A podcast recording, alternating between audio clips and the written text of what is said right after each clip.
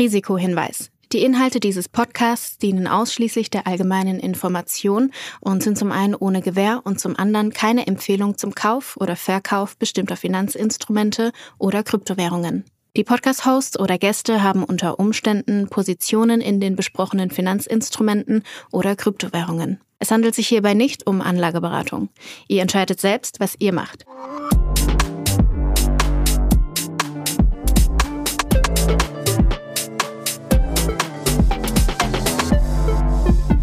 Es ist Folge 48 von Alles Coin, Nichts Muss, die mal wieder unterstützt wird von Ultimate by Unstoppable, deinem Co-Piloten für die DeFi-Welt.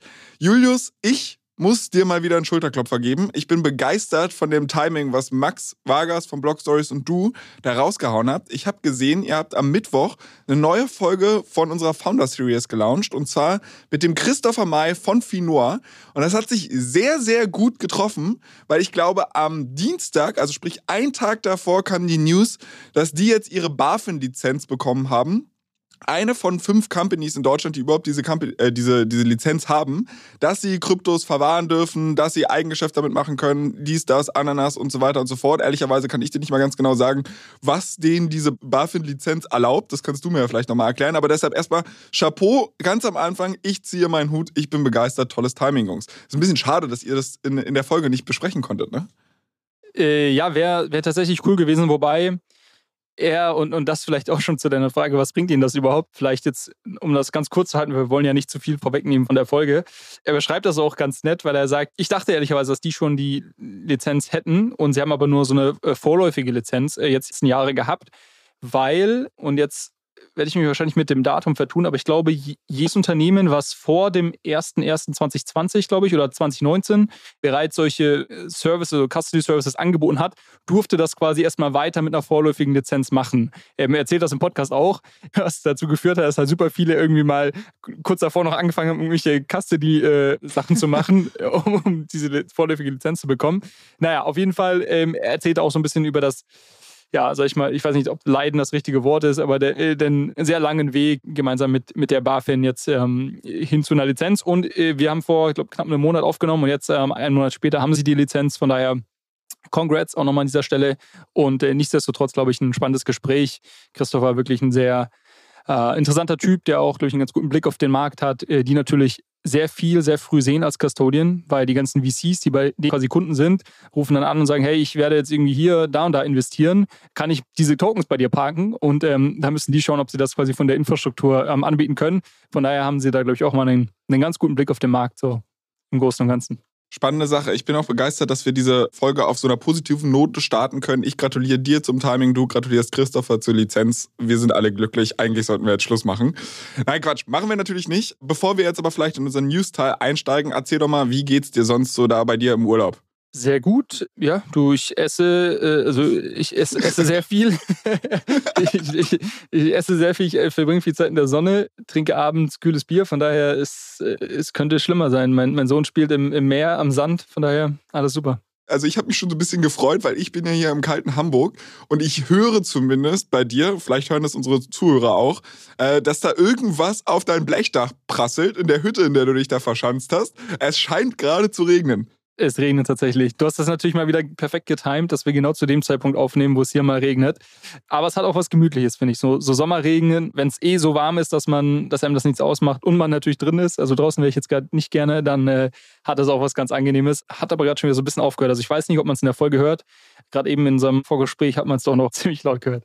Ich bin auf jeden Fall begeistert, dass der Wettergott hier alles dafür tut, dass wir keine Folge verpassen, trotzdem du da im Urlaub rumtingelst. Und ich würde sagen, wir beenden an dieser Stelle auch den Urlaubsbericht und steigen tatsächlich mal in die Folge ein. Du hast mal wieder jede Menge News mitgebracht. Ich habe ehrlicherweise schon so ein bisschen in unser Google Doc geschmult und habe mal geschaut, was hast du mitgebracht? Und da habe ich gesehen, du machst hier echt den Larry im Urlaub, weil die spannenden Themen hast du zumindest nicht zum Einstieg rausgebracht. Ich sehe hier Anhörungen beim Bundesfinanzhof zu Krypto und Steuer. Das ist eigentlich kein Urlaubsthema, ne? Eigentlich kein Urlaubsthema, aber ein durchaus relevantes Thema. Und mich hat das tatsächlich so ein bisschen überrascht. Ich, mich, mir war das gar nicht bewusst, dass es diese Anhörung gab, also dass das quasi diese Rechtsfrage oder, oder Steuerfrage ähm, rund ums Thema Kryptowährung jetzt doch nochmal bis ans, äh, an die höchste Instanz da quasi äh, hochgespielt wurde. Aber wie ich dann auf äh, LinkedIn von dem, ich glaube, der heißt Werner Hoffmann oder so, kann man auf jeden Fall empfehlen. Sehr, sehr guter Content rund um rechtliche Fragen, der kennt sich da sicherlich besser aus als du und ich äh, zusammen ähm, beim Thema Krypto. Wenn wir, vielleicht verlinken wir den mal in den, in den Show Notes. Also ich finde ja den LinkedIn-Algorithmus so, so ganz, ganz komisch. Mir werden da mal irgendwelche Sachen angezeigt und dann finde ich wieder gar nichts. Deshalb ich verbringe eigentlich hauptsächlich Zeit auf Twitter. Den äh, finde ich aber immer mal wieder auf LinkedIn. Und er hatte dann ähm, dazu ein gutes, äh, eine gute Zusammenfassung geschrieben, worum es da eigentlich geht und die die Frage ist ganz interessant und äh, natürlich sehr relevant, ähm, weil es um die Besteuerung von Kryptowährungen geht und, und somit wahrscheinlich hier den Großteil der Zuhörer und äh, Zuhörerinnen angeht. Lange Rede, kurzer Sinn, es ging darum, ob es ein, äh, ein, Wirtschaftsgut im Sinne des Einkommensteuergesetzes ist. Genau, weil diese ganze Sonderregelung bei der Besteuerung von äh, Kryptowährungen, auch mit dieser Spekulationsfrist, wenn man es dann im Privatbesitz hält, von einem Jahr und so weiter, äh, das kommt ja nur daher, weil ähm, Kryptowährungen ja eben nicht keine Wertpapiere sind und auch nochmal anders als, glaube ich, äh, Rohstoffe auf jeden Fall da eingestuft wurden, diese Wirtschaftsgüter. Und ähm, das war, glaube ich, so die erste Frage ob denn Kryptowährungen nach wie vor in diesen Bucket reinfallen. Das wurde bejaht, weil das klar, Wirtschaftsgut ist natürlich auch ein relativ dehnbarer Begriff, so das kriegt man schon irgendwie hin verargumentiert, als, als sag ich mal, äh, braver äh, Jurist. Und die zweite Frage, und die finde ich viel spannender, die geklärt werden sollte, das war nämlich die, ob es ein sogenanntes strukturelles Vollzugsdefizit vorliegt. Jetzt legt er los, Professor Nagel wieder am Start. Ich lese ehrlicherweise nur ab. Man kann es auch, auch einfach äh, runterbrechen. So, die Frage geht dahingehend, dass quasi die Besteuerung von Kryptowährungen verfassungswidrig sein könnte, wenn es dieses äh, strukturelle äh, Vollzugsdefizit gibt. Das heißt, wenn die äh, Finanzbehörden da nicht dazu in der Lage sind, wirklich auch alle Teilnehmer am Markt zu besteuern oder, oder quasi diese Steuern einzuziehen und somit nur derjenige, der blöd ist, der seine Steuern zahlt und die anderen sagen, ja, die, die können es ja eh nie, nie drauf kommen, ähm, weil Kryptowährung, das passiert hier irgendwie komplett in einer Parallelwelt und deshalb gebe ich meine Steuern nicht an und mir wird nie was passieren. Und das ist die Frage. Auch das wurde aber verneint. Die Richter da zu dem Schluss gekommen sind, dass die Behörden das sehr wohl einziehen können und äh, darauf verwiesen haben, dass es da auch etliche Verfahren schon gibt, wo irgendwelchen Leuten dann natürlich da irgendwie, irgendwie ein Handel nachgewiesen werden konnte und sonst was. Ich fand es aber sehr spannend, als ich, dies, als ich das zum ersten Mal gelesen habe. Ich weiß, es, es klingt vielleicht ein bisschen langweilig, aber weil man fragt sich ja schon, und ich habe da sehr früh mit angefangen. Ich glaube, ich habe 2017 zum ersten Mal Coins verkauft und habe dann auch im Zuge dessen, oder 2016 im Zuge dessen auch das erste Mal dann irgendwie meine Steuererklärung da äh, ab, abgegeben und äh, mache das seitdem jedes Jahr. Und am Anfang war, ich, war das schon noch ein Sonderfall auch. Und ich frage mich natürlich auch so, okay, wie viele Leute machen das hier wirklich? Und ja, ohne Namen zu nennen, aber wenn ich mal so im erweitersten Dunstkreis schaue, da gibt es, glaube ich, auch genug, die, die da vielleicht nicht alles angeben oder, oder gar nichts angeben. Gibt es, glaube ich, auch ein paar Leute und darauf spekulieren, dass das quasi ja, ist auf der Blockchain und das ist ja irgendwie so undurchsichtig und äh, es gibt so viele Blockchains in Zukunft und so weiter und diese ganzen Daten, da werden die ja nie äh, durchsteigen. Und mein, meine Argumentation war aber damals schon so, ja, tun sie nicht. Und ich würde auch heute noch den Standpunkt vertreten, dass die Behörden heute da noch nicht durchsteigen und das gar nicht können. Deshalb glaube ich, aktuell gibt es noch dieses strukturelle Vollzugsdefizit. Aber langfristig werden sie das natürlich irgendwie auf die Reihe bekommen. Ne? Langfristig werden die irgendeine Software nutzen und werden da Abkommen haben mit den ganzen Börsen, dass sie auf die Daten äh, zugreifen können und so weiter. Und deshalb glaube ich, langfristig werden die das alles nachvollziehen können. Und dann gibt es auch ja super lange Fristen, ich glaube 10 Jahre oder 15 Jahre, wo du dann deine, deine Steuern irgendwie nachträglich noch eingezogen werden können. Schieß mich tot, kann man sich, kann man sich einlesen, wenn er das interessiert. Aber ich hatte, bin damals auch zum Entschluss gekommen, da lieber von vornherein irgendwie das alles transparent zu machen und gar nicht erst irgendwie darauf zu spekulieren, dass ja, vielleicht man, man das irgendwie doch nicht sieht. Und ich fand es deshalb lustig, äh, jetzt nochmal zu lesen, dass es jetzt 2023 zu dieser Anhörung kommt, wo das Thema nochmal genauso diskutiert wird, ich mit der gleichen Fragestellung, die ich da irgendwie schon vor, vor sechs Jahren hatte ich meine, klar, die können sich das natürlich nicht eingestehen. Also stell mal vor, die hätten jetzt gesagt, jupp, hier gibt es quasi, hier gibt es dieses äh, äh, Vollzugsdefizit, wir können das gar nicht. Äh, und alle, die jetzt Steuern gezahlt haben, ihr kriegt jetzt irgendwie was zurück. Ja, wir müssen jetzt hier erstmal lernen. So stell mal vor, das wäre das Urteil gewesen, das wäre ja der Hammer. Also ich, ich hätte es natürlich cool gefunden, aber äh, das, das wäre ja auch ein ja, sehr, sehr trauriges Ergebnis irgendwie gewesen ich glaube, dann hätten wir den Katalysator gehabt, den wir brauchen für den Bullenmarkt in 2023, was Krypto oh Mann, ey. Ich habe mehrere Gedanken zu dieser ganzen Nummer. Zuallererst bin ich natürlich begeistert, dass diese Anhörung beim Bundesfinanzhof jetzt nicht der Grund dafür ist, dass du ins Ausland geflüchtet bist und bei dir steuertechnisch alles sauber ist. Äh, die zweite Sache ist, du, es sind natürlich Perlen, die du mir hier vor die Füße wirfst, weil ich schreibe ja immer unsere Titel und Episodentexte, ne? Und ich sehe den Episodentitel schon vor mir.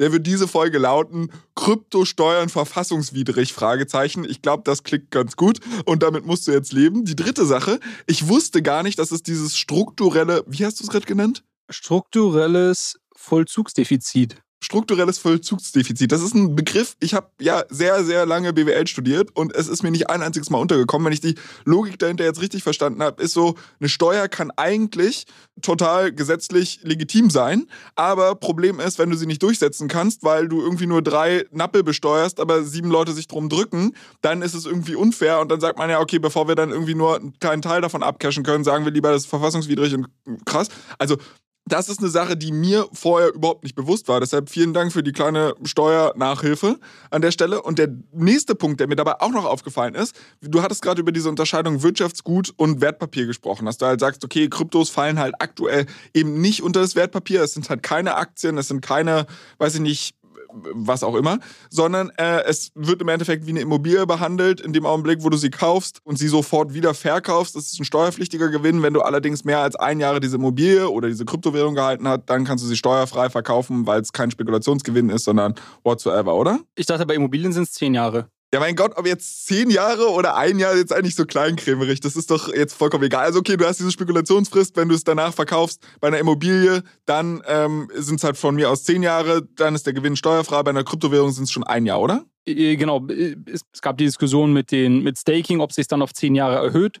Das wurde ja letztes Jahr in dem, in dem Schreiben dann erstmal beantwortet, dass das nicht äh, erhöht, die, die äh, Haltedauer, die Spekulationsfrist.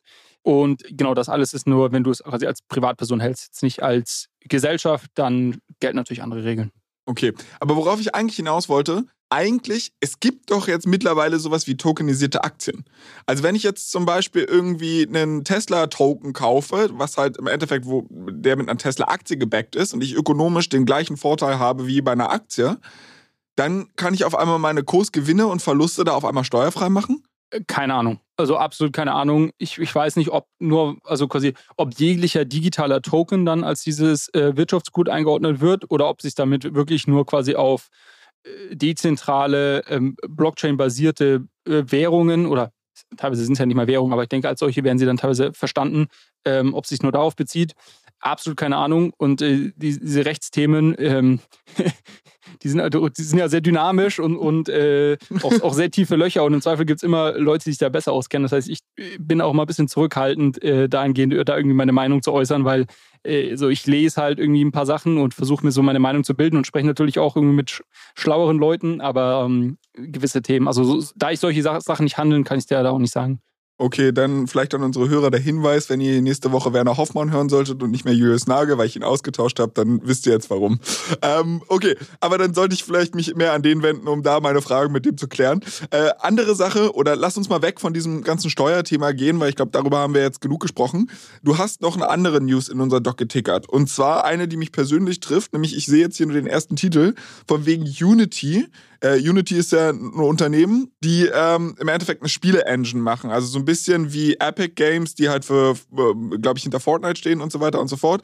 Und ähm, die haben halt eine berühmte Spiele-Engine gemacht und machen halt auf der anderen Seite, geben die App-Developer im mobilen Ökosystem die Möglichkeit, ihre Apps zu monetarisieren und so weiter und so fort. Also haben so eine komplette Lösung für App-Developer eigentlich gedingst. Ganz spannendes Unternehmen. Ich habe tatsächlich im Hype um 2021 da auch Aktien von gekauft. Ist bisher nicht so gut gelaufen für für mich, deshalb sehr schmerzlich. Ich hoffe, du kannst den Karren jetzt aus dem Dreck ziehen und erzählst mir irgendwas Positives über Unity. Ich sehe hier nur offene Türen fürs Web 3 Gaming.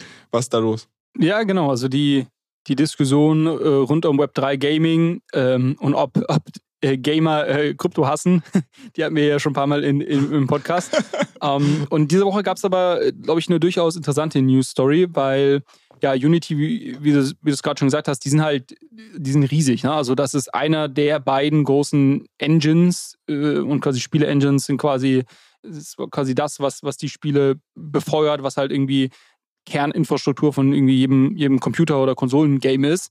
So, und Unity hat jetzt diese Woche eine, eine ähm, Pressemitteilung rausgegeben, dass sie in ihrem, ich glaube, das heißt auch App Store, Asset Store, Unity Asset Store, 13 Lösungen integrieren, die ihr Entwicklern nun die Möglichkeit geben, einfacher Web3, Web3-Komponenten in ihre Spiele zu integrieren.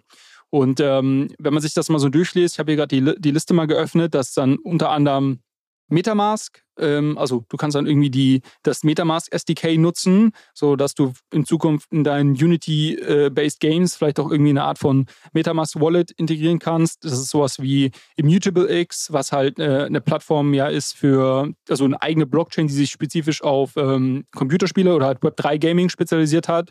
Äh, Solana, Infura, Infura hatten wir auch schon mal besprochen, das ist quasi der der Service, der gewisse Anfragen, die du in einer Wallet machst, dann an die Blockchain kommuniziert und die Antwort dann quasi wieder zurückschickt.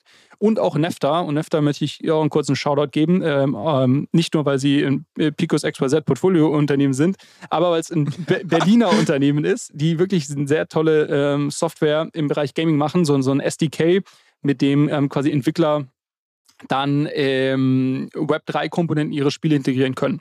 Ja, wir werden es verlinken, man kann sich anschauen, sind auf jeden Fall 13 unterschiedliche ähm, Anbindungen, die es jetzt im Unity äh, wie ist das gleich nochmal, Asset Store ähm, ähm, gab oder jetzt gibt. Und ähm, ich finde das relativ huge, ehrlicherweise. Also äh, das heißt, dass quasi jeder Entwickler, der mit Unity baut, und das sind verdammt viele, jetzt mehr oder weniger direkt all diese Assets integrieren kann und somit quasi es äh, Spielentwicklern viel, viel einfacher gemacht wird, dann auch diese, diese Brücke ins Web 3 zu schlagen. Und das war ja immer so ein, so eine Kernthematik, die wir hatten. Ne? Also quasi sind es Web3 native Games, die groß werden und dann die ganzen Gamer für sich gewinnen, wo wir gesagt haben, hm, die sind aber eigentlich keine Krypto-Fans. Oder ist nicht der viel nativere Weg, dass du sagst, okay, du hast richtig coole, bekannte, große Titel, die irgendwo anfangen, mal peu à peu Kryptokomponenten einzubauen. Und das vielleicht auch ganz äh, auf eine charmante Art und Weise, dass es nicht so äh, NFT-Sticker drauf geklatscht mäßig ist.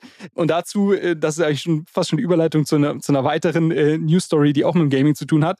Gibt es jetzt Gerüchte, dass GTA 6, ich glaube, es ist der sechste ähm, Titel dieser Reihe, dass die eine Art von äh, Kryptokomponente integrieren. Und das fand ich sehr cool, Flo. Ich weiß nicht, äh, GTA ähm, kennst du bestimmt, hast du wahrscheinlich auch schon mal gespielt. Selbstverständlich. Selbstverständlich. Das, das äh, kennt man so ein bisschen. Da, da läuft man als so ein ja, so eine Art Gangster, sag ich mal, durch so eine, durch so eine Stadt. Jetzt erklärt er echt GTA. Ja, nein, nein, ich erkläre es ich erklär's nur, um die, Krypto die mögliche Kryptokomponente zu, äh, darauf zu kommen. Okay, okay, und, und, du bist okay. so, so, ein Gangster und musst quasi immer Aufgaben machen und fährst da irgendwie, äh, kannst mit, mit Autos rumfahren und so weiter. Und ich glaube, oder ich meine gelesen zu haben, dass eine Möglichkeit ist, dass man quasi, dass es quasi Tokens oder eine Kryptowährung dann als, ähm, als Währung in diesem äh, GTA 6 geben wird was ich eigentlich wieder ganz lustig finde, weil wenn du dann diese Aufgaben da ähm, löst und da, keine Ahnung, da gibt es ja die, die skurrilsten Stories, da sind wir echt, echt tolle Storytelling als Teil von diesen Spielen und da dann irgendwelche Coins für bekommst, das finde ich schon sehr witzig. Also ich finde es auch einen krassen Move, äh, dass es so mehr oder weniger in den Mainstream geschleust wird. Also ich verstehe auch deine Argumentation, die wir ja schon irgendwie mehrfach in den Folgen aufgegriffen haben, dass man sagt, die Krypto-Gaming ist deshalb so scheiße, weil die Games einfach scheiße sind. Aber eigentlich ist Krypto eine perfekte Ergänzung zu äh, generellen Spielen. Nur irgendwie müssen sie es halt in Spiele schaffen, die die Leute auch der Spiele wegen spielen und nicht, weil sie irgendwie schnell reich werden wollen und so eine Geschichten. Und ich glaube, dafür ist es tatsächlich auch der, der ideale Weg. Ich bin äh, auch begeistert davon, wie du es hier schaffst, ganz organisch organisch noch ein bisschen Werbung für deine Portfolio-Companies zu machen. Ähm, da an der Stelle auch nochmal Props an dich. Und Nummer drei, ich finde es in der Hinsicht auch spannend vom Timing, was Unity jetzt angeht, weil das scheint mir mehr nach einem Believer-Move äh, zu klingen. Also wenn du halt überlegst, in 2021, da hatten wir ja noch den ganzen Bullenmarkt, oder zumindest Anfang 2021 hatten wir noch den, den ganzen Bullenmarkt, da wurde ja auf alles irgendwie Krypto raufgeschmissen. Ja, irgendwie, irgendwelche Brands haben irgendwelche Experimente damit gemacht, die echt richtig scheiße waren. Und, und es sah halt irgendwie so ein bisschen aus, ja, wenn du halt irgendwas in der Pressemitteilung rausknallst mit Bitcoin Co., dann ist deine Aktie gleich mal um 20% gestiegen, so von wegen, weil halt die ganzen Duddies den krassen Hype gesehen haben. Das ist ja aktuell nicht so. Also im Moment blicken halt alle so ein bisschen skeptisch auf die Industrie und deshalb finde ich es jetzt eigentlich einen starken Move auch von Unity zu sagen, ja, pass mal auf, äh, wir glauben halt wirklich daran, dass es Potenzial in diesem Bereich gibt, äh, dass es halt Spiele tatsächlich besser machen kann. Und ich glaube halt nicht, dass sie sich halt irgendwas davon erhofft haben, ihren Aktienkurs da gerade zu pushen, sondern dass es halt tatsächlich eine, eine, eine sehr fundamentale Entwicklung ist. Äh, Finde ich aus der Perspektive eigentlich auch ganz cool. Und ich freue mich natürlich auf den nächsten GTA. also wenn das, ich glaub, also ich habe ich hab das nie, ich habe eh nie, nie wirklich gezockt. Ich glaube, das habe ich ja hab ich auch schon mal gesagt. Äh, aber ich glaube, das wäre, das würde mich mal dazu veranlassen, sowas nochmal auszuprobieren.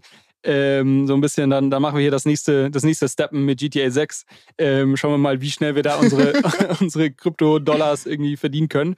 Ähm, ja, wir werden es beobachten und ich würde jetzt zustimmen. Jetzt müssen wir mal schauen, was dann am Ende bei rauskommt. Also ich glaube, die werden das, würden das jetzt nicht announcen, ohne dass es schon irgendwo konkrete, konkrete Projekte gibt, die das darauf jetzt auch aufbauen werden, glaube ich, in ihrem Ökosystem. Also ich glaube nicht, dass die quasi das jetzt groß announcen, so und dann irgendwie in sechs Monaten kommt irgendwie die Frage auf der nächsten Hauptversammlung oder, oder Shareholder-Meeting, ähm, wie viele Leute nutzen denn das jetzt? Ähm, und dann ist irgendwie so, hm, keiner, äh, irgendwie hat nicht funktioniert. Ich glaube, also ich glaube, da, dazu ist das Risiko dann doch zu groß, gerade in diesem äh, Zwiespalt, den es da gibt zwischen irgendwie der Gaming-Community und der Crypto-Community. Äh, ich glaube, dass es da schon relativ hohen Demand wahrscheinlich geben wird und dass wir da bestimmt auch dann demnächst irgendwie ganz coole erste Spiele sehen werden. Vor allen Dingen, du musst dir mal überlegen, GTA 5, also ich habe jetzt gerade einfach nur mal GTA 5 Verkaufszahlen angegeben und Google spuckt mir als allererstes eine Statistik aus, wo es heißt 175 Millionen verkaufte Exemplare. Stell dir mal vor, du kriegst jetzt, du spielst dieses Spiel, kriegst da eine Kryptowährung geschenkt und dann sagst du, hä, was ist denn das? Ich brauche jetzt hier erstmal irgendeine Wallet oder ich muss ja, jetzt will ich ja auch was damit machen, irgendwie so, was das für ein, für ein Marketing-Hack ist oder beziehungsweise für ein, für ein Onboarding für die Kryptowelt sein könnte. Und lass es noch ein, zwei andere Spiele machen. Halleluja. Kleiner Verbraucherhinweis von unserem Werbepartner. Unstoppable Finance will Menschen überall einfachen Zugang zur Welt der Decentralized Finance ermöglichen. Das erste Produkt, das das Berliner Team rund um die Macher der Solaris Bank und der Börse Stuttgart Digital Exchange heißt Ultimate.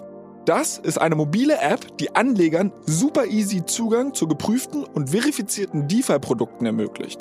Hab mir sagen lassen, dass die Profis sowas DeFi-Wallet nennen.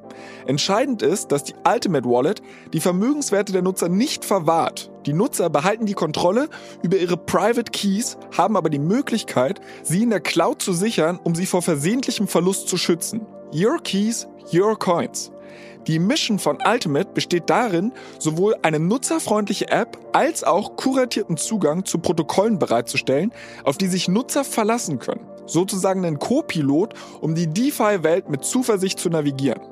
Ultimate ist made in Germany von den führenden Köpfen der Kryptoszene, weltweit verfügbar und internationale Top-VCs sind darin investiert.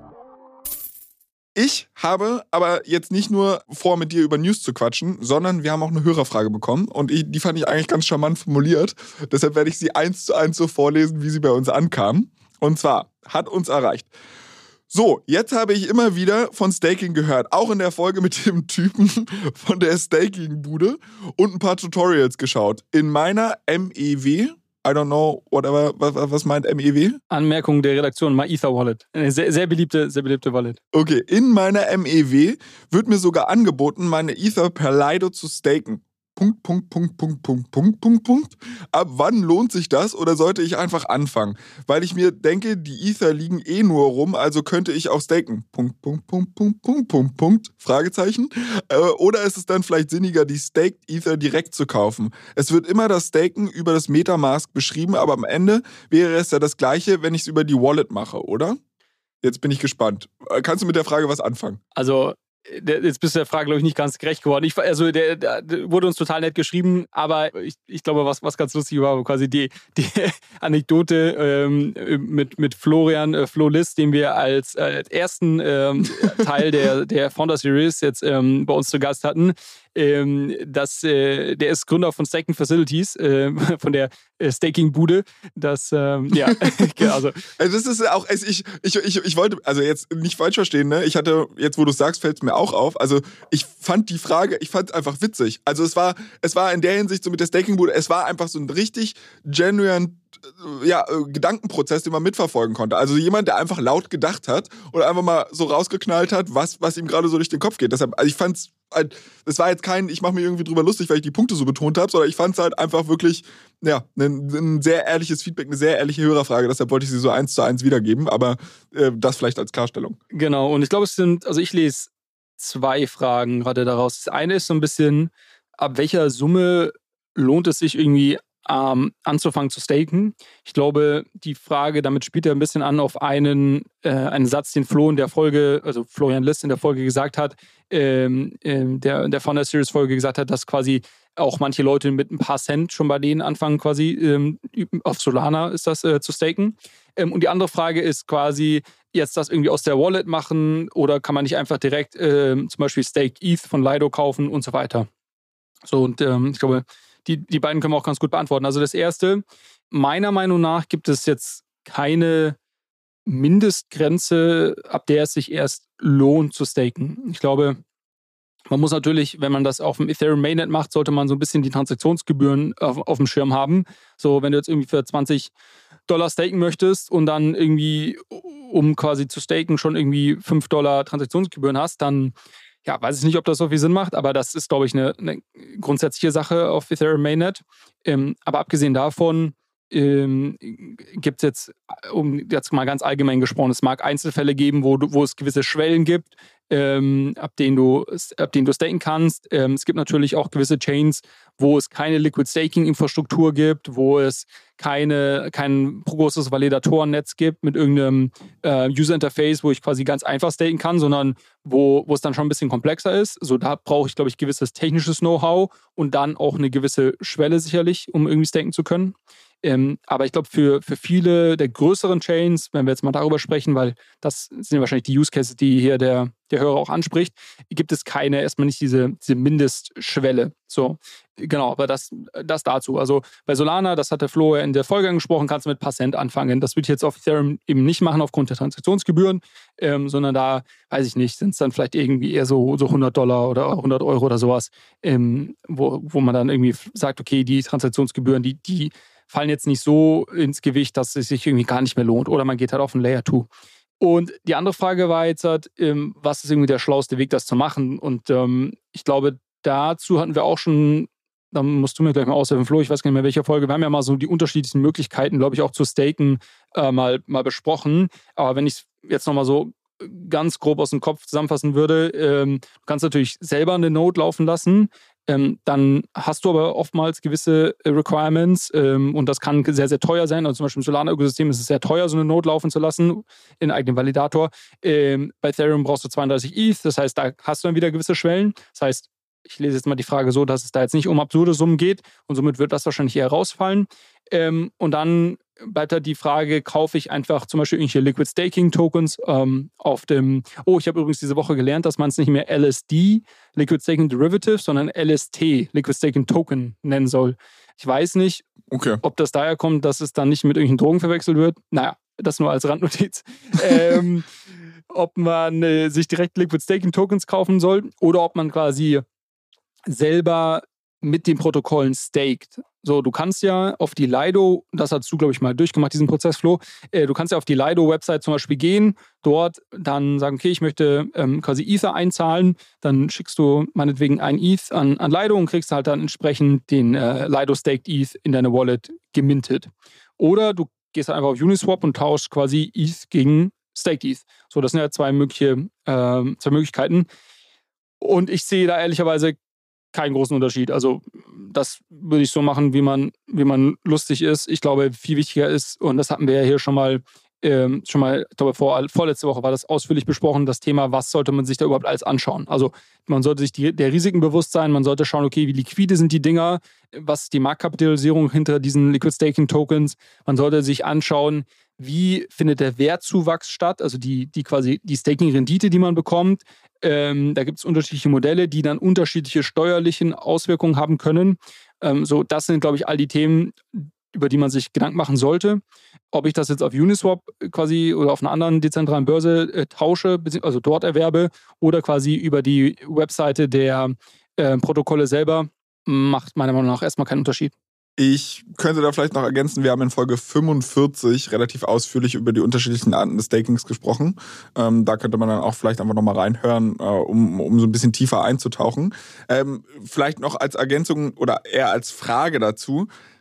Für Lido macht es aber schon einen Unterschied, ne? Ob ich jetzt quasi schon Staked Ether kaufe ähm, oder ob ich quasi zu Lido gehe und denen meine Coins gebe, damit sie die staken. Richtig. Weil im Endeffekt, also wenn ich jetzt, das eine ist ja eine Sekundärmarkttransaktion, so, da hat Lido gar nichts von, außer dass der Token halt weiter Volumen, also beziehungsweise Liquidität auf den Token raufkommt. Während wenn ich halt zu Lido gehe, denen meine Coins bekomme, gebe und dafür halt Staked Ether von denen rausgegeben bekomme, ähm, dann ist es natürlich für die geiler. Das ist richtig. Das Oder? ist richtig, natürlich. Äh, das, das, ist genau richtig. Und eine weitere Sache, die fällt mir gerade ein, äh, das haben wir natürlich, äh, ist natürlich auch noch wichtig. Ähm, man sollte sich natürlich den Kurs anschauen. Äh, wir haben in der Vergangenheit öfters dazu gesprochen, dass diese Liquid Staking Derivatives einen gewissen äh, Discount haben. Äh, oder Tokens, mein Freund. Tokens, mein Freund. Nicht LSDs mehr, LST. LSD war gestern. dass, die, ähm, dass die eben einen gewissen Discount haben. Ähm, und man konnte ja zum Beispiel zeitweise letzten Sommer, glaube ich, Lido Staked ETH irgendwie für ähm, 0,93 ETH erwerben. Ähm, so, und wenn du natürlich bei Lido einzahlst, äh, dann hast du diesen Discount nicht. So, dass das konnte man natürlich noch berücksichtigen. Dazu am einfachsten einfach mal auf Curve gehen, curve.fi, äh, also CurveFi. Ähm, dann kannst du irgendwie angeben, okay, ich tausche ETH gegen ähm, Staked ETH und dann siehst du schon, was du da rausbekommst. Und wenn dieser, wenn dieser Discount relativ ähm, wenn er sehr groß ist, dann würde ich mich mal fragen, warum der so groß ist. Ähm, also bei welchen kleineren, bei welchen kleineren Tokens. Aber bei den großen, wenn du jetzt sagst, okay, keine Ahnung, sagen wir mal einen Coinbase Staked ETH. Ähm, ich habe jetzt nicht Sorge, dass Coinbase äh, nächste Woche irgendwie äh, bankrott geht und ähm, mein Geld weg ist und ich kriege hier irgendwie einen 3-4% Discount drauf, ähm, weil der Markt das vielleicht gerade so einpreist aufgrund von irgendwie, keine Ahnung, Coinbase Hate und weil die Shanghai Fork noch nicht durch ist dann könnte ich das natürlich auch kaufen und diese drei bis vier Prozent zusätzliche Rendite ähm, dann in Kauf nehmen, sobald quasi man sein Geld wieder rausbekommt. Das ist ja dann eigentlich ein No-Brainer, oder? Also wenn ich, ich meine, am Ende, ob ich es jetzt Lido gebe oder mir sekundär kaufe und 4% Rabatt bekomme, also die, der wirtschaftliche Outcome am Ende, ich habe in beiden Fällen diesen Stake Ether Token, äh, aber habe ihn halt 4% günstiger gekauft. Also da müsste ich ja eigentlich immer über den Sekundärmarkt gehen, oder? Ja, makes sense, was du sagst. Also ich bin mir re tatsächlich relativ sicher, dass du die, eben dieser Mint-Burn-Mechanismus, den du quasi hast, wenn du bei Lido selber einzahlst, dass das dann quasi 1 zu 1 ist und dass du somit quasi auf dem Sekundärmarkt da einen, einen Discount bekommst. Ich habe aber tatsächlich schon länger nicht mehr bei Lido oder auch bei Rocket Pool quasi selber eingezahlt ins Protokoll. Das ist schon wieder eine ganze Weile her. Deshalb kann ich es dir gerade gar nicht zu 100% sagen. Ich werde da nochmal nachschauen. Bin mir relativ sicher, aber das klären wir bis nächste Woche auf jeden Fall es könnten auch Transaktionsgebühren eine Rolle spielen. Ne? Also, dass du sagst, bei Lido sind vielleicht die Transaktionsgebühren geringer als bei Uniswap oder so und das sind dann genau die, machen den Discount aus oder was weiß ich. Also, ich bin, ich bin gespannt, was du da auf jeden Fall nächste Woche nachlieferst. Dann lass uns direkt weitergehen. Was ist der Shanghai Calculator? Klingt sehr exotisch, klingt sehr äh, geheimnisvoll. Was hat es damit auf sich? das Shanghai Upgrade, dazu haben wir ja auch schon mal gesprochen, das ist quasi das nächste oder das heiß erwartete ähm, Ethereum Upgrade nachdem man dann seine ähm, gestakten Tokens auch wieder rausziehen kann. Weil man muss sich äh, dessen bewusst sein, das nochmal kurz als Recap. Ähm, aktuell ist das Ganze eine Einbahnstraße. Das heißt, ich kann quasi Tokens äh, staken und nichts anderes passiert. Wenn ich bei Lido Tokens einzahle, dann nimmt Lido die Tokens und stake die quasi. So und man kann die dann aber erstmal nicht rausziehen aktuell. Das Ganze wird äh, gelöst mit dem, mit dem Upgrade, mit dem nächsten Upgrade, wo man dann auch wieder unstaken kann und quasi Tokens rausziehen kann. Und das ist natürlich irgendwie zum einen heiß erwartet, weil es der letzte oder ein weiterer großer Schritt äh, in dieser ganzen Merge-Wechsel bei Ethereum hin zu Proof of Stake ähm, ähm, ist, ähm, so dass du jetzt nicht eben dann nur staken kannst, sondern auch wieder unstaken kannst und jetzt ähm, der Merge irgendwie seit einem Dreivierteljahr sehr gut läuft ähm, so, das heißt, glaube ich, ein gewisses De-Risking auf der Tech-Seite. Aber natürlich auch super interessant für Leute, die schon eine ganze Weile gestaked haben. Ähm, man konnte das schon ab Anfang 21 ähm, und die vielleicht irgendwie ihr Geld wieder rausziehen wollen und gewisse Rendite irgendwie einstreichen wollen oder whatever.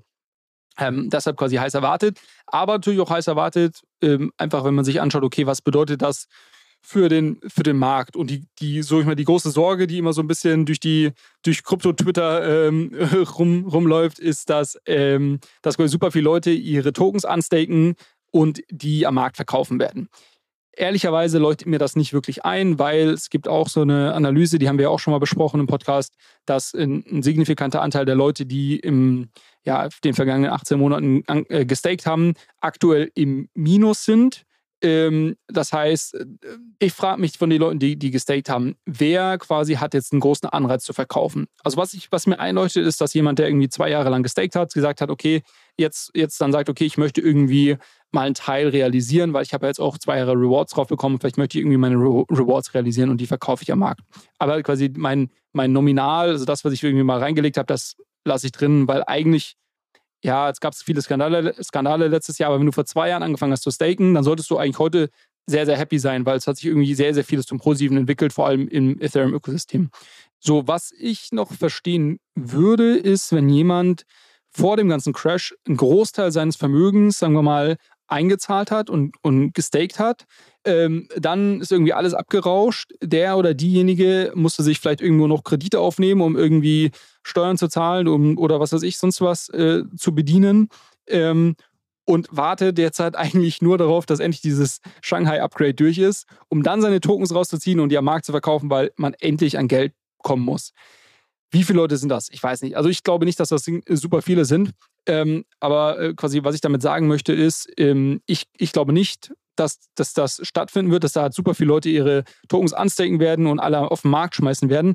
Aber wir wollen es ja nicht äh, bei dem belassen, was ich glaube oder nicht, sondern wir wollen mal auf diesen Shanghai Calculator schauen, den du gerade schon äh, angesprochen hast, wo sich mal ähm, jemand die Mühe gemacht hat, um das alles so ein bisschen mehr anhand von Fakten zu berechnen. Und der jemand, äh, mit dem habe ich auch letztens tatsächlich mal telefoniert, äh, ist ein Gründer aus den USA, Rich, Rich Falk Wallace. Ähm, der Typ heißt wirklich Rich Rich? Rich sowie reich, ja. ähm, okay. Der ist aber ist sehr, sehr spannend. Also zum einen macht der sehr, sehr coolen Content, ähm, sowohl auf Twitter als auch auf LinkedIn und macht das aber nicht, äh, weil er so ein komischer LinkedIn-Influencer ist, wie das ja auch manche Leute ähm, gerne machen, sondern weil er der Gründer von einer ähm, Crypto-Analytics-Plattform ist. Und ich habe mal mit ihm gemeinsam ein Product Walkthrough durch, ähm, durch sein Produkt gemacht. Das heißt Arcana, wenn wir, wenn wir verlinken. Und das ist der absolute Wahnsinn, was die da bauen. Äh, ist auch nicht ganz günstig, aber ist äh, wirklich crazy. Und er zeigt halt jetzt, glaube ich, so ein bisschen anhand dieser ganzen Analysen, die er publiziert und teilt auf LinkedIn und auf Twitter, was, wie mächtig sein Produkt ist. Von daher macht das für mich Sinn. Ähm, genau, aber auf jeden Fall, was der gemacht hat. Und wir werden das verlinken. Ich werde es jetzt hier relativ oberflächlich nur behandeln, weil jetzt eine Excel, ein Excel-Modell irgendwie im Podcast zu erklären, macht, glaube ich, wenig Sinn. Also Max, Max hat hier schon Memes im Podcast erklärt, also von daher. Ja, aber, ja also ich, ich, ich werde es trotzdem nicht machen. Ähm, was er sich grundsätzlich angeschaut hat, weil was man ja wissen, was man wissen muss, glaube ich, um diesen, dieser Sorge, um diese Sorge zu verstehen, dass jetzt alle gleichzeitig am Markt zu verkaufen ist, dass das gar nicht geht, sondern dass es ein gewisses Limit gibt. Es gibt quasi eine, eine Warteliste, so kannst du dir vorstellen. Wenn super viele Leute gleichzeitig an Staken wollen, geht das nicht, sondern es gibt quasi ein Limit ähm, der Leute, die gleichzeitig unstaken können, der Anzahl der Validatoren. Das kommt daher, weil du natürlich als Ethereum-Blockchain eine gewisse Sicherheit im Netzwerk ähm, ähm, absichern möchtest. So, und, und wenn jetzt irgendwie von heute auf morgen 90 Prozent der Validatoren rausgehen, dann wäre es super einfach, das Netzwerk anzugreifen. Und das musst du natürlich, äh, dem, das musst du vorbeugen und deshalb können immer nur ein gewisser Anteil anstaken. Und somit ergibt sich quasi äh, ergeben sich faktische Limits der Anzahl der Ether, die äh, täglich ähm, ähm, rausgezogen werden können. Natürlich ist das Ganze ein bisschen abhängig von der Anzahl der Validatoren, die im Netzwerk sind, aber da hat er gewisse Annahmen im Modell, die ich für gut halte. Das heißt, ähm, diesen Punkt muss man aber verstehen. Und er hat das jetzt mal ausgerechnet und nennt das hier Worst Case Scenario Withdraw. Ähm, und das sind jetzt hier drei Zahlen. Zum einen sagt er, ähm, und er hat das quasi ausgerechnet, wie viel ETH kann maximal rausgezogen werden, was bedeutet das äh, in Dollar-Volumes ähm, anhand des aktuellen ETH-Preises und dann vergleicht er das quasi mit dem täglichen Ethereum-Volumen, um einfach mal das so ein bisschen vergleichbar zu machen. Was bedeutet das, wenn all diese ETH auf einmal rausgezogen werden? Ist das überhaupt, ist das viel, das ist nicht viel? Und ich glaube, es, die, ich glaube, die Analyse hilft ganz gut, um das mal zu verstehen. Ähm, also in seinem Worst Case können in den ersten drei Tagen nach diesem Shanghai-Update ähm, 469 Millionen US-Dollar an Ethereum rausgezogen werden. Das entspricht 6,5 Prozent des täglichen Ethereum-Volumens.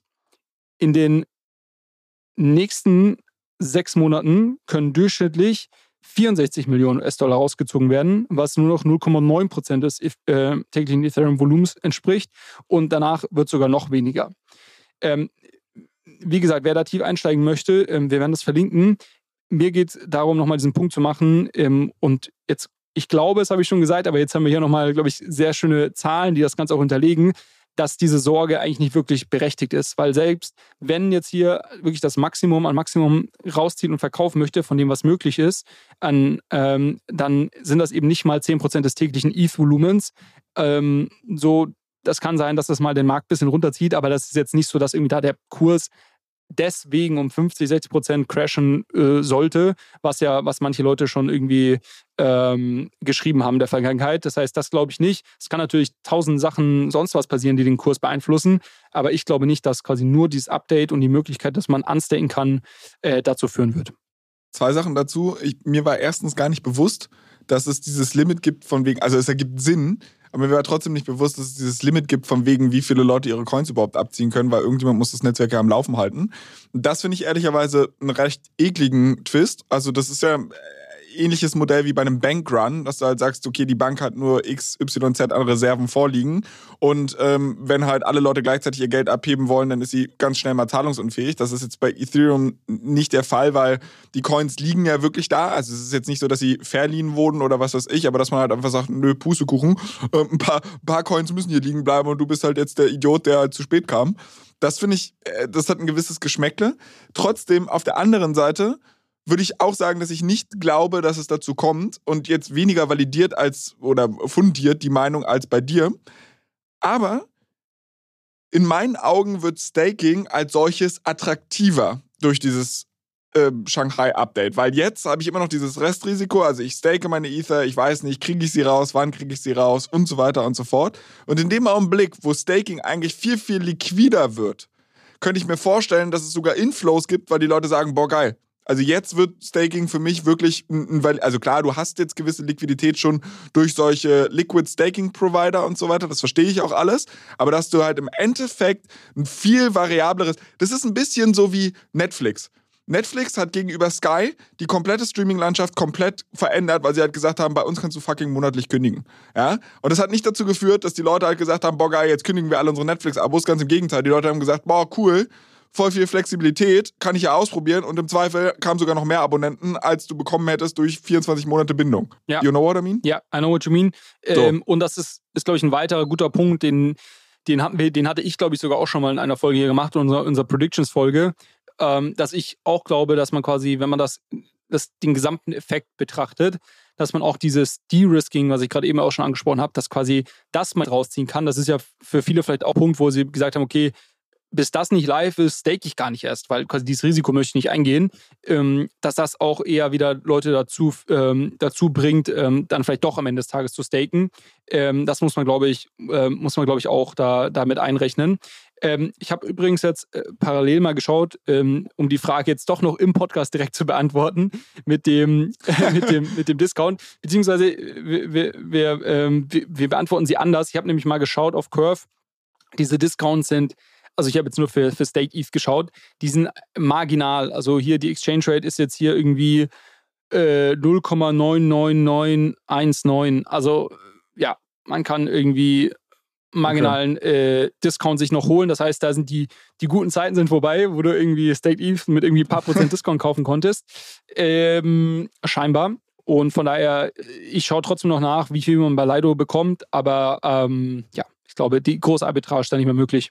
Also Hausaufgabe jetzt schon erledigt, während wir hier gesprochen haben. Ist auch schön, was du machst, während ich rede. Ne? Weißt du, hörst mir gar nicht zu, sondern machst da deinen eigenen Research. Aber das, das ist klasse. Denn es soll Leute geben, die beides können, Flo.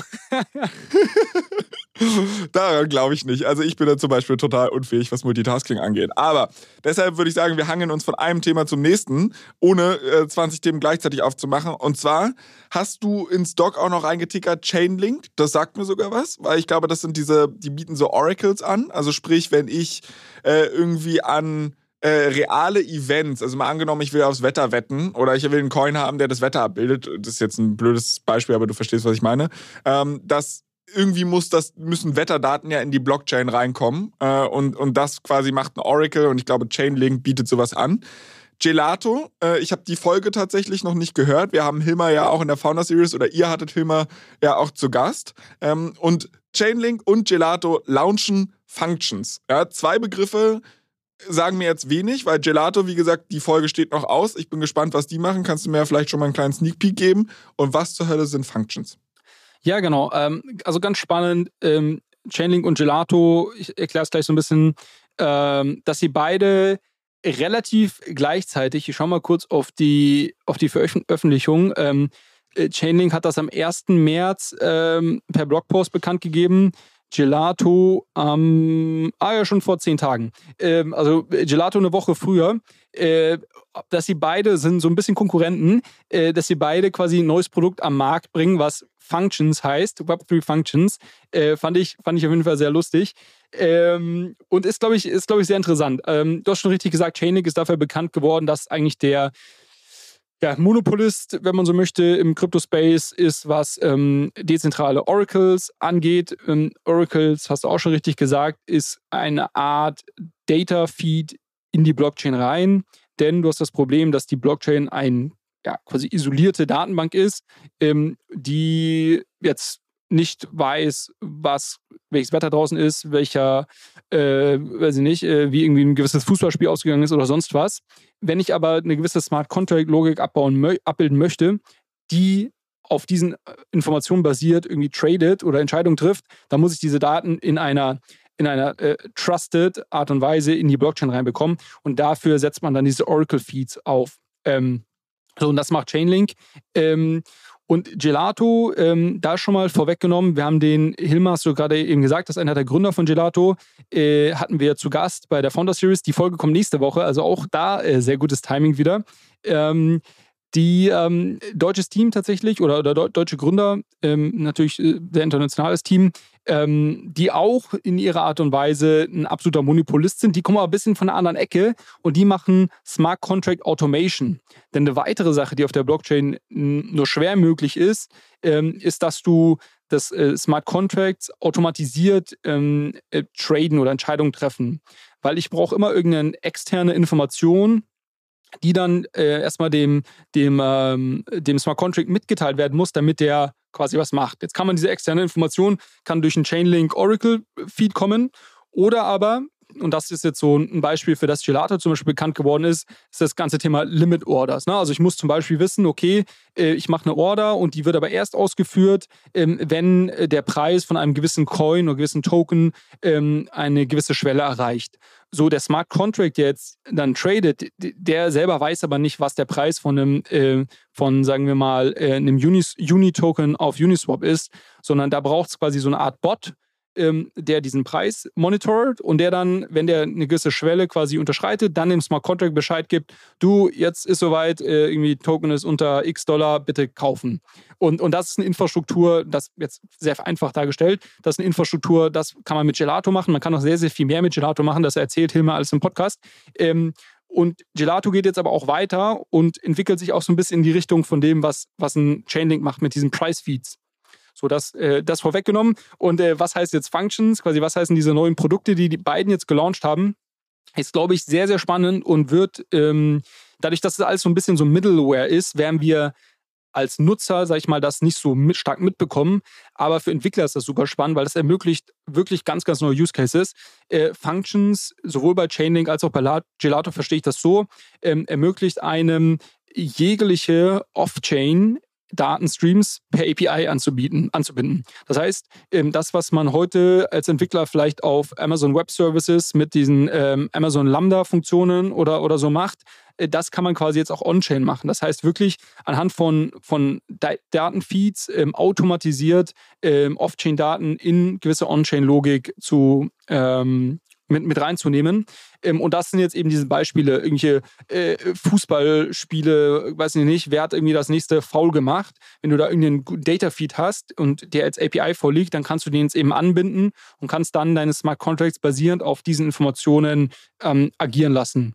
So, und ähm, das ist, ähm, das ist sehr spannend und ich ja, wir, wir werden es, glaube ich, sehen, was, für was Leute das alles am Ende des Tages verwenden werden.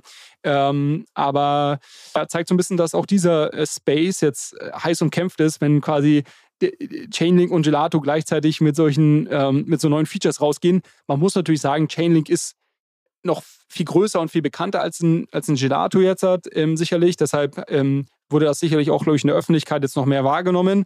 Ähm, aber Gelato hat in dem Automation-Bereich einen unglaublich hohen Marktanteil von über 80 Prozent. Ähm, und deshalb traue ich denen auch echt viel zu, wenn es jetzt darum geht, in diesen, ähm, diesen Off-Chain-Data-Bereich reinzugehen. Das, was heute noch von einem Chainlink äh, dominiert wird. War das, ein, war das einigermaßen verständlich?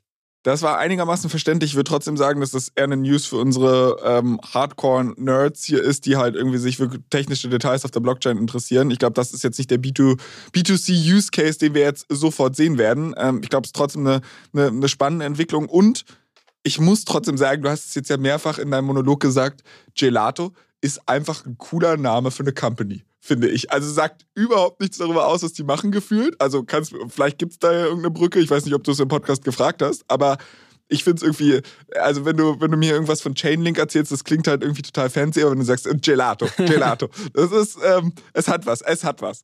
Aber ähm, Gelato ist eigentlich die perfekte Überleitung, weil auch unser nächstes Thema handelt so ein bisschen indirekt um Essen. Und zwar Sushi. Äh, Sushi Swap, das letzte Mal, wo wir drüber gesprochen hatten, ähm, da hast du mir von einem verrückten CEO erzählt, der im Endeffekt alle Leute gefeuert hat und sich äh, erstmal ein Pay Raise gegeben hat. Jetzt hast du reingetickert, es gibt ein Update. Was ist passiert? äh, genau, von, von Gelato zu Sushi. Ähm, äh, ja, eigentlich genau. Also, es ist viel passiert und, und das wollte ich jetzt einfach mal zum Anlass nehmen, dass wir hier mal einfach mal wieder draufschauen. Also ich glaube, es ist jetzt schon drei, vier Monate her, dass wir Sushi Swap uns im Detail hier angeschaut haben. Und die Story, die ich damals ja so ein bisschen erzählt hatte, war die, dass Sushi Swap so ein bisschen eigentlich ein, ja, ein verlorenes Projekt war, ähm, hatte eine, eine kurze Hype-Phase, also es ist eine dezentrale Börse für alle, die die, die Folge damals nicht gehört haben. Ähm, ist eine dezentrale Börse, so wie, so wie Uniswap ist quasi ein, ein, Klon von Uniswap. Das heißt, die Leute, die Sushi Swap gestartet haben, haben den Code äh, kopiert, ähm, Forken nennt man das Ganze in der, in, sag ich mal, Krypto-Jargon und ähm, hatten dann auch eine kurze Hype-Phase, wo extrem viel Volumen auf SushiSwap war. Allerdings nur, weil sie halt extrem viele Tokens rausgegeben haben. Es war sehr inflationär mit so Incentives damals. Ähm, und seitdem ging es eigentlich eher so bergab. Es gab dann gewisse Skandale, es gab dann irgendwie, ist das Team rausgegangen, nicht mehr so viel Volumen, die Leute sind wieder auf Uniswap gegangen oder zu ganz neuen Börsen auf andere Chains gegangen und so weiter. Dann ähm, hat sich ein Krypto-Hedgefonds im Sommer bei denen letzten Sommer eingekauft und hat einen eigenen CEO mehr oder weniger mitgebracht. Ähm, und der hat dann mal gesagt, okay, wir krempeln jetzt den Laden hier um. So, und, und zu dem Zeitpunkt äh, haben wir hier drüber gesprochen und haben dann eigentlich so damals das Fazit gezogen, dass wir gesagt haben, puh, so richtig viel Geld haben die nicht mehr auf, auf der Bank, äh, geben aber nach wie vor sehr viel Geld aus, haben also irgendwie noch ein paar Jahre Runway, haben nicht wirklich gute Traction und so weiter und so fort. Ähm, wie soll das gut gehen? Uh, und genau, jetzt wollte ich mal hier ein paar Monate später nochmal draufschauen und dir mal kurz berichten, Flo, was passiert ist ähm, und ob das irgendwas an unserer Meinung bzw. Einschätzung äh, zu den Überlebenschancen von Sushi Swap ähm, ändert. Also das erste war, dass der CEO einen äh, Tweet abgesetzt hat zu der Runway von Sushi Swap. Ähm, und äh, da gesagt hat, dass sie jetzt halt 30 Millionen Dollar auf dem Konto haben. Ähm, aufgrund äh, der Entlassungen bzw. den Kostensparmaßnahmen nur noch 5 Millionen Burn pro Jahr haben. Also sie verlieren aktuell nach dem aktuellen Finanzplan 5 Millionen im Jahr. Also sechs Jahre schaffen wir. Sechs Jahre plus, äh, sie erwarten dieses Jahr 14 Millionen Umsatz äh, zu machen. Ähm, und man muss sagen, da ist Umsatz und quasi Gewinn ist also mehr oder weniger, es ist, ist, liegt, liegt sehr nahe in, in dem Bereich. Ähm, das heißt, ähm, dass das Thema so Sustainability, sie wollen quasi, dass äh, Sushi profitabel wird. Ähm, und das fand ich erstmal ein sehr, sehr positives Zeichen. Warte mal, das musst du mir, das musst du mir jetzt kurz erklären. Also wie burnst du 5 Millionen pro Jahr? Aber bist gleichzeitig profitabel. Also das heißt, das ist zukünftig dann. Diese burnen jetzt quasi noch 5 Millionen und nächstes Jahr burnen sie nichts mehr, sondern sind profitabel. Äh, richtig, sorry, okay. genau. Also das, das, sorry, das war vielleicht verwirrend. Genau, also dieses Jahr sind sie noch nicht profitabel, aber sie haben nämlich auch einen Blogpost äh, rausgegeben, der heißt äh, Sushi revitalized äh, 2023, oh, 22, 2023 und beyond. Und ein großer Punkt in diesem Blogpost ist das ganze Thema Sustainability. Und da beschreiben sie quasi, dass sie als, als profitables Unternehmen da agieren wollen ähm, und so weiter. Ähm, genau, also das ist quasi der Plan. Sie profitieren natürlich äh, jetzt gerade auch so ein bisschen davon, dass jetzt der Markt im im Q1 äh, zurückgekommen ist und Leute wieder mehr getradet haben, was natürlich wieder zu mehr Gebühren führt und so weiter, ähm, was, ihnen zugut, was ihnen zugute kommt.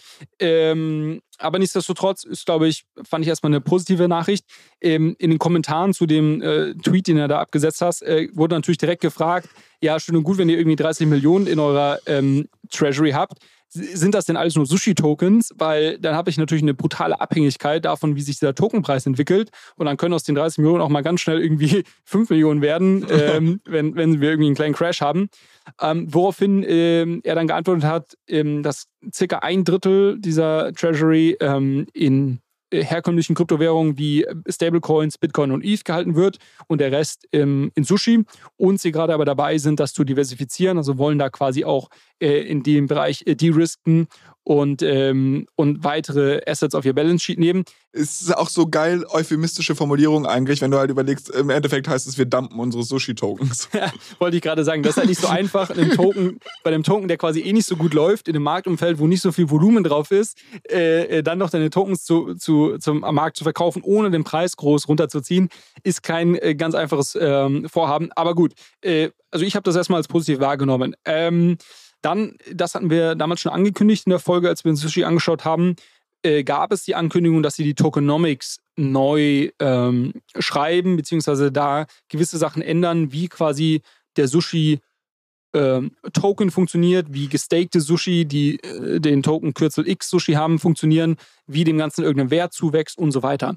Ähm, auch das haben sie äh, im Dezember dann announced ähm, und wurde dann lange diskutiert im, im Governance Forum. Vielleicht äh, zwei, drei Sachen nur zu erwähnen.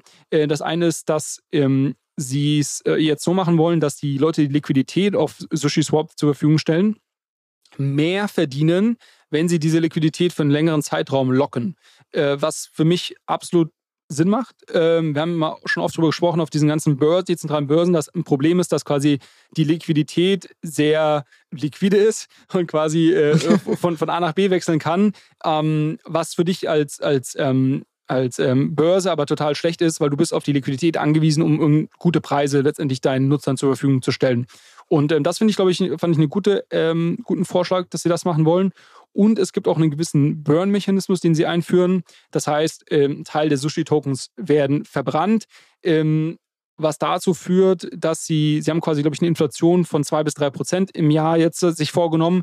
Und äh, wenn sie in Zukunft dann auch ein paar Tokens verbrennen, wollen sie da quasi auf ein mehr oder weniger No Inflation kommen in den nächsten Jahren, was sicherlich auch ein starkes Zeichen wäre, wenn sie, wenn sie das umsetzen können. Also auch in dem Bereich haben sie abgeliefert. Ähm, dann zum Thema Produkt. Ähm, da haben Sie jetzt in diesem äh, Blogpost, den ich eben angesprochen hatte, erwähnt, dass Sie zu einem DEX-Aggregator werden wollen.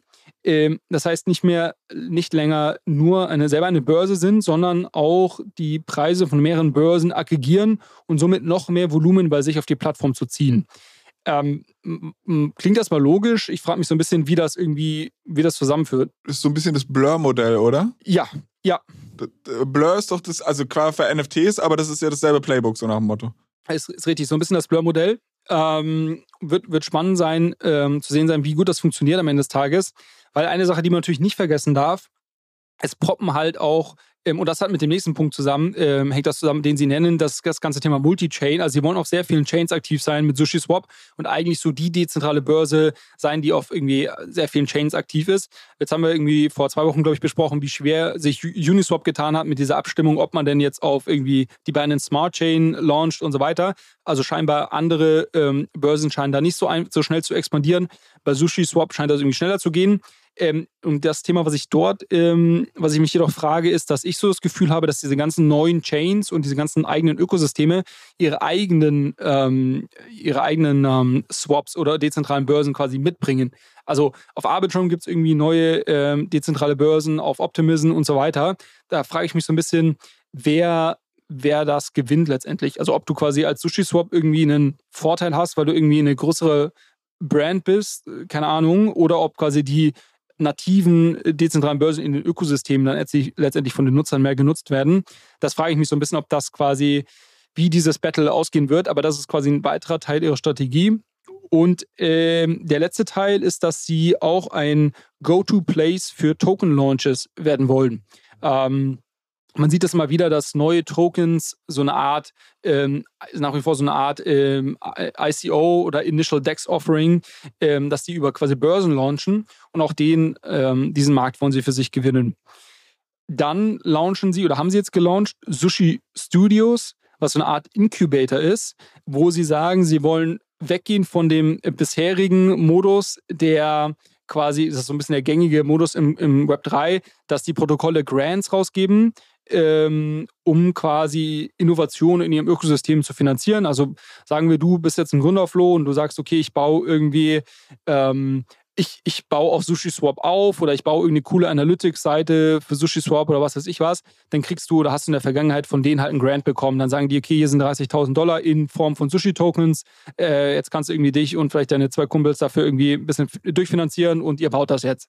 Ähm, so, und da haben sie gesagt, ähm, dass, dass sie das jetzt ändern zu diesem Sushi Studios Approach, ähm, wo sie nicht mehr so viel Ressourcen selber reingeben, sondern die Sushi Swap Marke kostenfrei dir zur Verfügung stellen, dass du quasi unter dem Sushi Swap Logo oder I don't know, wie das am Ende des Tages dann ausschauen soll, dort äh, dann deine Produkte bauen kannst und sie dir exklusiv Zugang zu ihrem Ökosystem geben, dass du dort, ähm, dass du dort dann vielleicht irgendwie schneller integriert wirst und so weiter und so fort. Also das ist der Approach.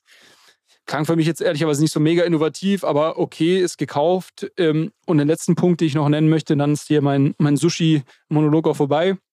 Also sie haben äh, auch eine Akquis Akquisition gemacht. Sie haben Vertex gekauft, was ein Perpetual-Protokoll ist. Und das launchen sie jetzt auf Zay. Zay ist auch eine neue, neue Layer 1 Blockchain, die gerade so ein bisschen up and coming ist. Ähm, so, und all das ist in den letzten drei Monaten passiert. Ähm, Würde ich erst mal sagen, finde ich sehr gut. Und für mich wirkt das schon wie so eine echt ganz gut gemanagte Company. Auch so die Kommunikation. Dann hat er irgendwie, der, der Jared heißt er, der CEO, hat so einen Screenshot geteilt von einem Dashboard, was sie gerade bauen, wo du dann wirklich super schön äh, siehst, was die aktuellen Umsätze sind bei Sushi, was die Kosten sind, was sie in der Treasury halten. Also alles sehr transparent und so weiter. Ähm, das wirkt für mich jetzt weniger wie so wie das halt bei vielen Kryptoprotokollen ist oder bei vielen DAOs, dass irgendwie hier mal ein paar Leute einfach angefangen haben zusammenzuarbeiten, sich irgendwie DAO genannt haben und, und dann irgendwie einen Haufen Geld eingesammelt haben, sondern das wirkt jetzt schon eher wie eine richtige Company für mich. Und das finde ich eigentlich positiv. Das ändert aber nicht meinen Ausblick darauf, ob sie quasi erfolgreich werden im dezentralen, dezentralen Börsenspace. Sie haben einen aktuellen Marktanteil von 0,2 Prozent und wollen den verzehnfachen. Da habe ich Fragezeichen. Also, jetzt mal ernsthaft. Äh, also, du hast hier eine ganz, ganz tolle Unternehmenspräsentation gerade gemacht, aber das ist doch nur ein Plan, oder? Also wie viel von dem ist tatsächlich jetzt schon umgesetzt worden? So, sie erzählen, okay, sie wollen mehr in die Richtung Dex gehen, so sehr toll. Sie haben jetzt im Endeffekt dieses Sushi Studio ist für mich eine andere Sache, von wegen wir cutten alle Venture Investments und ja, wow, du kannst die Marke benutzen. Das ist der shittigste Media for Equity Deal, den ich je gehört habe. so nach dem Motto. Also, sorry, äh, und von wegen, ja, du kriegst Zugang zum Ökosystem und was weiß ich, wo ich mir denke, ja, du willst halt auch fucking nochmal, dass ich da eine App in deinem Ökosystem baue. Also gib mir die Zugänge so nach dem Motto, also selbst, selbst Meta und Co. geben ja irgendwie APIs an Kunden raus, damit die da, oder an, an Developer raus, damit die auf diese Produkte etwas aufbauen können. Also, so what? Das ist jetzt, äh, ich meine, stärkst du damit das Ökosystem? Ja, vermutlich, aber das ist halt auch zu 100% in deinem Interesse. Und den ganzen anderen Kram, den du mir da erzählt hast, das, also es klingt jetzt so, als wenn jemand sich wirklich mal drei Monate hingesetzt hat und ein tolles Slide-Deck gebastelt hat und vielleicht mal systematisch drüber nachgedacht hat, in welche Richtung du diese Company steuern musst. Aber ich habe tatsächlich letztens mit einem Professor von mir gesprochen, der hat zu mir gesagt, machen ist wie wollen, nur krasser. Und das ist bei mir hängen geblieben. Und das ist exakt das, was ich jetzt hier da in die Hand geben würde. Ich sage, ist ja schön, dass sie das alles machen wollen, aber wenn sie es machen, dann glaube ich dir, dass der Fisch nicht vergammelt ist. Bis dahin lass mich nochmal meine Sushi-Stäbchen in die Hand nehmen und dir nochmal zu den ganzen Punkten, die ich, die ich genannt habe, nochmal kurz sagen, was davon schon passiert ist und, und was quasi Vision ist. Äh, geb, okay. Weil es ist, okay. ja, ist, ja eine, ist, ja, ein faires Feedback von dir. Also diese, diese Akquisition von Vertex, die ist schon durch ähm, und die sind da schon auf, auf Say, auf dieser Blockchain im Testnet. Ähm, das soll Q1 noch launchen. Ähm, ist für mich also irgendwie so 70, 80 Prozent Progress. Ähm, dann dieser Runway, ähm, den sie jetzt haben von 30 Millionen mit 5 Millionen Burn und die erhöhten Umsätze, das ist Status quo. Also das ist auch keine Zukunftsvision, sondern ähm, das ist quasi anhand der aktuellen Kosten und aktuellen ähm, Treasury, die sie haben. Tokenomics Changes wurden sechs Wochen lang diskutiert, sind auch durch. Ähm, Sushi Studios, äh, auch, okay, might be, äh, might be shitty deal, aber ist, ist auch live jetzt. Ähm, und das Einzige, wo ich dir recht gebe, was so ein bisschen Zukunftsvision ist, ist eher so auf der Produktseite, dass sie sagen, okay, dieses DEX Aggregator, Multi-Chain, ähm, der DEX Aggregator soll aber noch im Q1 launchen, also jetzt im März noch. Von daher, ähm, wenn, wir dem, wenn wir dem mal Glauben schenken, würde ich auch da sagen, wahrscheinlich so zwei Drittel irgendwie äh, 60% Progress schon gemacht. Ich glaube, ich würde nach wie vor sagen, mich überrascht es, also in der, sowohl in der Kommunikation als auch in der, in der Strategie, die sie, die sie, die sie da ähm, teilen, äh, überrascht es mich als wirklich sehr professionell gemanagt im Vergleich zu vielen anderen ähm, Protokollen im Kryptospace. Ähm, gibt es mir genug äh, Anlass äh, äh, glauben, da, äh, zu, zu, glauben, dass sie diesen, diesen Change auch schaffen und da wirklich nochmal einen großen Marktanteil haben? Puh, I don't know. Also ich ist nach wie vor eine steile Wette. Ähm, der Token habe ich mir auch nochmal angeschaut. Der ist ziemlich flat über die letzten sechs Monate. Was man könnte jetzt sagen, das ist gut. Äh, wenn man sich aber anschaut, wie, wie, wie die meisten Token seit, ähm, seit dem 1.1. performt haben, ist das ziemlich schwach. Ähm, so, das heißt, der Markt, der Markt scheint dem auch noch nicht wirklich viel Glauben zu schenken und äh, denkt nach wie vor, dass SushiSwap eher den Bach runtergeht, als jetzt hier irgendwie äh, die, ja, nochmal den, den großen Rückenwind zu bekommen. Und dann warten wir ab, bis die anfangen, zwei Drittel ihrer Tokens da auf den Markt zu werfen. Aber ja, gut. Ich meine, also ich bin, ich bin begeistert. Also es hätte jetzt durchaus schlimmer ausfallen können, dieses Update. Und es scheint ja so, als wenn sie in die richtige Richtung laufen. Und also wie das, was ich ja so gerade vorgeworfen habe, also das hast du ja auch wieder so ein bisschen relativiert, dass du sagst, okay, viele der Dinge sind halt schon umgesetzt. Ob die jetzt den großen Change bringen werden, werden wir sehen. Ähm, ich freue mich auf unser nächstes Update in drei Monaten. Äh, und äh, dann schauen wir einfach weiter. Andere Sache, wir haben jetzt schon länger keine Hausaufgaben mehr gemacht. Und du hast dich ja gerade auch um deine Hausaufgabe für nächste Woche gedrückt, weil du sie hier schon mal in der Unterrichtsstunde gemacht hast. Aber ich bin ja gewillt. Ähm, erzähl doch mal, was darf ich bis nächste Woche vorbereiten? Ja, ich habe äh, das vielleicht noch als, als letzte, letzte ähm, Sache für diese Woche. Ähm, ich habe hier noch eine kleine Überraschung für dich, Flo. Ähm, Uh. Ich habe einen Screenshot hier vor mir, oder ich habe eine Slide auf, ähm, die Daily Active User ähm, bei dApps, also nach dezentralen Applications, ähm, pro, was ist das? Pro Woche, glaube ich. Oder Daily, ja. Ich weiß nicht, welcher. welcher ja, so Daily Active okay. User, aber über welchen Zeitraum gemessen, I don't know. Okay. Ähm, und äh, okay. ich wollte jetzt äh, einmal dich kurz fragen, was glaubst du, was wäre deine Vermutung, was hier auf Platz 1 ist? Ey, du fragst Sachen. Gib mir mal einen Tipp. Es, es, ist eine, es ist eine dezentrale Börse. Okay, dann Uniswap. Nein, es ist PancakeSwap. Warst du schon mal auf PancakeSwap? Wow, tja. nee. Also, ey, du bist ja wirklich ein Experte. Woher soll ich das wissen? Ich dachte, du, du kennst die vielleicht. Nee, aber das ist trotzdem in der Hinsicht überraschend für mich. Weil ich hätte jetzt gedacht, also Uniswap ist so die Brand, das Google für mich der, der dezentralen Börsen, weil das ist so das, was ich damit, damit bin ich in, als erstes in Kontakt getreten und habe halt irgendwie so irgendwann weißt du, googeln wir nicht mehr Dinge, sondern wir Uniswappen sie. Also du verstehst, was ich meine. Das ist halt so der, der, der Begriff, der Company-Name wird ein Verb. So, und so könnte ich mir vorstellen, dass dezentrale Börsen und das bei Uniswap passiert. Deshalb bin ich jetzt ziemlich überrascht, dass Pancake auf Platz 1 ist. Ja, ist die äh, führende dezentrale Börse auf der Binance Smart Chain. Ähm, und da siehst du es mal wieder, wo sind die Nutzer im Crypto-Space? Die sind in Emerging Markets und die Emerging Markets-Nutzer sind auf der Binance Smart Chain. Das ist super spannend zu sehen nach wie vor. Und er erklärt deshalb auch ganz gut, warum Uniswap so unbedingt auf die Binance Smart Chain möchte. Ähm, aber das war, darum wollte, darüber wollte ich eigentlich gar nicht sprechen, sondern deine Hausaufgabe auf Platz, ähm, also jetzt muss ich hier einmal zählen, zwei, vier, sechs, auf Platz sechs mit 13.000 Daily Active User ist nämlich das Lens-Protokoll. Ich glaube, ist das ein Social Network? Genau, das ist hier äh, Lenz von den Gründern von Aave, ist äh, quasi ein dezentrales äh, soziales Network. Und da passiert unglaublich viel in dem, in dem, in dem ganzen äh, Lens-Space und quasi an neuen Apps, ähm, auch viele Mobile-Apps, die quasi auf Lens aufbauen und da launchen. Und ähm, ich würde mal sagen, als Hausaufgabe, mach du doch mal bitte da so ein bisschen, bisschen Research. Ich werde dir auch übers Wochenende noch ein paar Links zukommen lassen. Ähm, schau dir doch mal bitte so diesen ganzen, dieses Lens-Ökosystem an, was da sich da gerade tut und ob du vielleicht ein, zwei Apps siehst, wo du sagst, die finde ich echt cool und das könnte irgendwie, äh, ja, das könnte auch im Bereich irgendwie Social Network was werden und vielleicht das nächste Twitter, das nächste, I don't know, LinkedIn, whatever. Freue ich mich drauf, weil ich habe ja jetzt hier gelernt von dem Christopher Finoa, äh, der meinte, einer der großen Trends, äh, den er halt irgendwie für die Zukunft sieht, sind Decentralized Social Networks. Also deshalb freue ich mich, dass ich jetzt an der Speerspitze dieses Trends unterwegs bin und ein bisschen meine eigenen Research machen kann. Ich werde auf jeden Fall nächste Woche berichten, auf was ich gestoßen bin und ob da Algorithmen besser sind als auf LinkedIn und Co. Und ich glaube, ich würde sagen, damit haben wir es diese Woche. Ich entlasse dich wieder in den Urlaub. Ich bedanke mich bei allen Zuhörern, die bis jetzt dran geblieben sind. Bitte bewertet doch diesen Podcast auf Apple, auf Spotify mit fünf Sternen. Erzählt euren Freunden davon. Folgt uns auf Instagram. Der Handle ist allescoin-pod. Das ist genauso auch unser Twitter-Handle. Ihr könnt uns, wie gesagt, schreiben, damit ich hier Wort für Wort eure äh, Hörerfragen äh, rezitiere. Und ja, Julius, ich sagte es bereits, ich sag's nochmal. Ich wünsche dir einen wundervollen Urlaub. Äh, hab, genieß deine Woche und wir hören uns in einer Woche. Mach's gut, Flo. Bis dann. Ciao, ciao. Ciao, ciao.